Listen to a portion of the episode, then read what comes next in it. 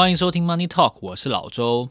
这是一个分享商业知识、聊聊投资分析，也会跟来宾聊聊人生跟财富观念的节目。今天这一集呢，我想要来聊聊投资，主题是为什么川普不让我存股呢？他逼三大中资电信下市之后呢，美国的散户跟法人全都怒了。这个主题其实听完这句话就非常的明显。感受到，就是已经卸任的美国总统川普，他现在是一个平凡人了。但是就在他最最后任期的几天内，他实施了一个新的禁令，一共有三十五家中资公司被他命令，因为以涉嫌与解放军有关系为由，不让他们继续在美国筹资。那号称说要继续保。继续避免他们侵害美国的利益，所以要禁止他们在美国筹资。其中呢，中国移动、中国联通跟中国电信这三家中资电信股呢，就因为本来在纽约交易所有 ADR 的挂牌，后来也因为这个禁令的关系，必须要下市。在这整个过程其实拖得很长，最终下市是在一月初。可是这整件事情，纽交所的的态度是反反复复好多次。就像我之前有讲过，就像方糖精那样啊，我我一下说啊，你们要下市，一下又说，哎，你们不用下市，我们再考虑一下，最后又说你们还是要下市，所以投资人无所适从哦。后来引发了不小的纠纷，怎么说呢？因为电信股大家都知道，它是一个其实长期存股必须的部位。如果你是一个基金法人的话，电信股是你一定要。配置的，就如果散户现在可能没有什么人在买电信股，因为根本涨不动，大家没有人会想要存中华电信。可是啊，如果是一个哦规模十亿美元、二十亿美元的放的你是退休基金，通常你一定要买各国的电信股，因为电信电信收入是很稳定的嘛。那它的殖利率、它明年资本支出都是算得出来的，所以只有比较不划算跟比较划算的这两这两种区分。你只是买多买少而已，你是一定会买的。尤其其实二零二零年，你看很多的公司，我我们之前提过，很多的大型股都不配息了，对不对？因为为了因应疫情啊，要保留现金，田螺含水过冬啊，这个时候还配息的电信股其实就变得很重要，因为很多的大型法人，像保险公司，他们要发一些生存金什么的给他们的保保护，电信股的这个股息的收益呢，就变得很重要。那你看。我们刚刚提到，对法人来说很重要，对散户也是啊。所以《华尔街日报》就有讲到，他就说，强迫电信股三大中资电信下市这件事情呢，为什么引发了很多的纠纷？因为这些投资人根本都不想要卖啊。有一个法人就说，他完全是被美国政府逼着去卖股票。他管理了一点五亿美元的资产的 Lisa Suroff，他就说，他认为中国移动、中国联通跟中国电信其实是这世界上。算是表现最好的电信公司之一，可见了，如果不是川普在任期的最后下令的话，其实通常有这些电信股的人，美即便他是美国股东哦，他是可能是白人，他都不会想要跟这个政治风向卖股票。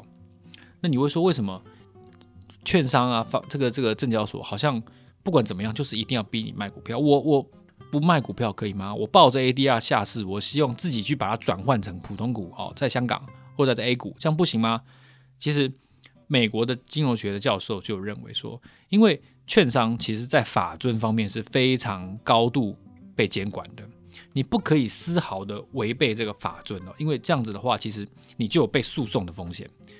一个散户、一个法人手上是有几亿美元的电信股吗？当然没有。那为了这少少的这个手续费收入，你要去承担这个违反法遵的这个风险，然后最后你可能被被法院或是被某些维权投资人告，这件事情根本都不划算。所以这些券商，TD Ameritrade 这些券商，网络券商，他就会强力提醒你，一直提醒你，他这个通知会一直跳出来，一直跳出来。那最后你就会不胜其扰，就把这个股票卖掉。那券商当然乐得轻松，因为这个责任不是我要承担的，是政府叫我卖啊，政府叫你卖啊，我就一直提醒你，一直提醒你，那你就会去卖股票。所以这是一个很合理的做法。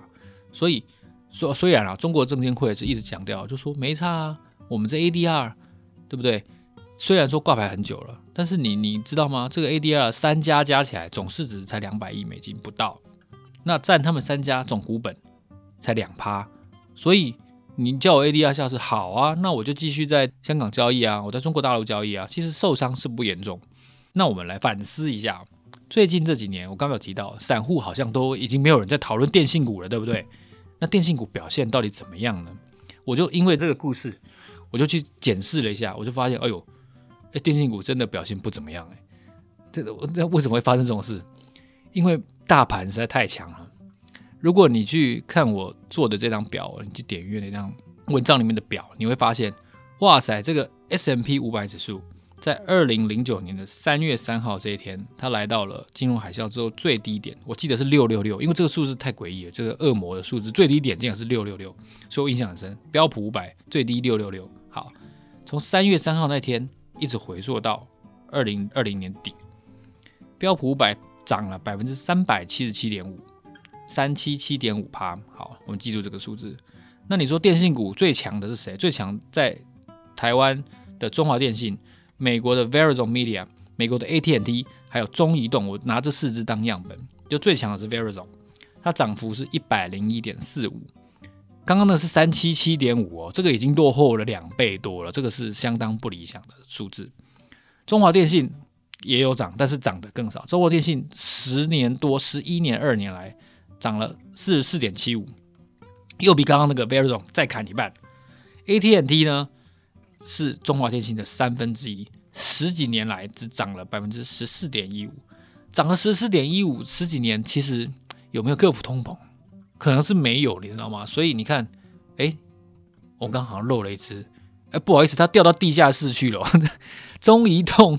它不仅是没有赚钱，它还赔的哦。它二零零九年三月三号到二零二零年底，它倒跌了三十一点九趴。也就是说，你本来已经假设你都没涨好了，你就是落后三七七点五趴。那你不仅没有涨，你还倒赔，所以你已经落后四倍了。你落后指数四倍，这件事情告诉我们两个重要的投资的参考，大家一定要注意听哦，各位听众朋友。第一个。你猜个股通常是错的，是不是？我们又再一次的证明，你猜个股通常是错的。你为什么不相信指数呢？没有赚的比较少啊，对不对？是不是赚的比较多？所以相信个股，你押个股，那如果错了，你会付出十多年的青春，然后呢，一事无成，还是要从头开始啊。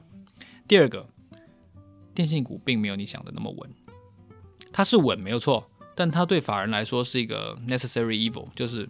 非配置不可，但是知道涨得比较少的部分，但是散户不一定要买这个电信股啊。它是一个很稳当的，没错。中华电信全台湾哦、呃、都会用它的设备，中移动全中国都用它的设备。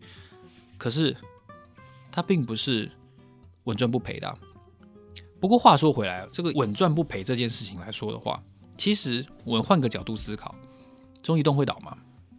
不会。Verizon 跟 AT&T 可能还有倒闭的一丝丝可能，虽然我认为机会很低。好了，中国电信会倒吗？也不会。所以啊，如果你是一个左侧投资人，也就是逢低买进的投资人，你是不是反而应该要买中移动跟中华电信？我们要反向思维啊，就是我们要先厘清，我们自己到底是左侧投资人还是右侧投资人。那最怕的就是，其实你都是右侧投资人，可是你都自己认为自己是左侧，所以。在这个股价下跌的时候，你就一直买，一直买，然后你就一直抱怨说：“哎，为什么为什么都不会涨？为什么都不会涨？”然后就越陷越深这样。可是其实你想想看，不会倒闭是不是比较重要？台积电会不会倒闭？不会。中华电信不会。好，零零五零大侠五零讲的兆丰金不会。那持续经营风险如果没有的话，它一直跌，理论上是不是对你来说是一种买进的机会呢？也许，如果你是。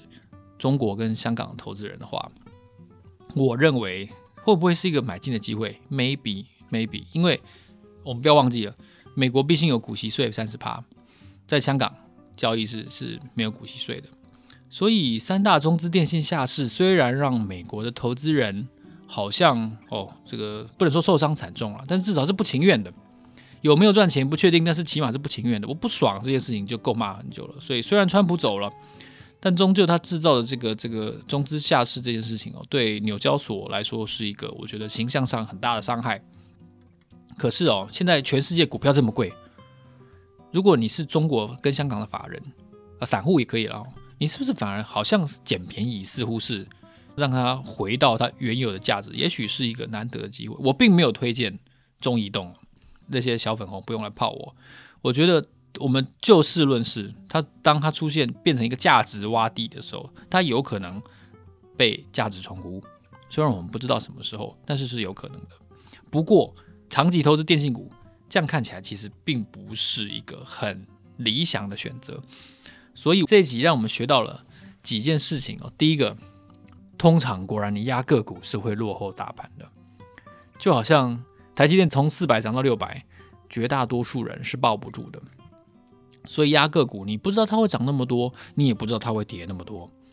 那为什么不投资指数呢？那第二个参考点就是说，诶，电信股并没有比较厉害，这跟我们平常的思考可能是相反的哦。那还有第三个。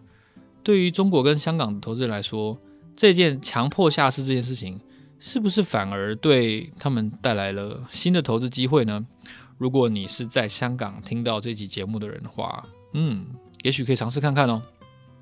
所以今天这一集，我们就来跟大家分享三大电信股为什么不让我存股，川普让美国的散户跟外资全都怒了，这个这个有趣的故事哦。如果你喜欢 Money Talk 的话，欢迎你在 IG 搜寻我们的 Our Money Talk 这个账号。接下来我不定期的贴出一些有趣的贴图，然后让大家来思考一下商业世界中的秩序跟投资的思维是如何进行的。还有，如果你想要留言的话呢，当然欢迎你寄信来，连接在我们的这个文章说明中有。还有，如果你想要留言的按赞的话呢，也欢迎你在 Apple Podcast 上面搜寻一下 Money Talk。然后呢，我非常期待能够看到大家的留言，我也会希望能够在很多的平台上面跟大家做更多的互动。记得要按赞按五颗星。接下来我们的 Money Talk 会推出更多的好节目。那今天我们的节目就到到这边，下一期见。嗯，谢谢，拜拜。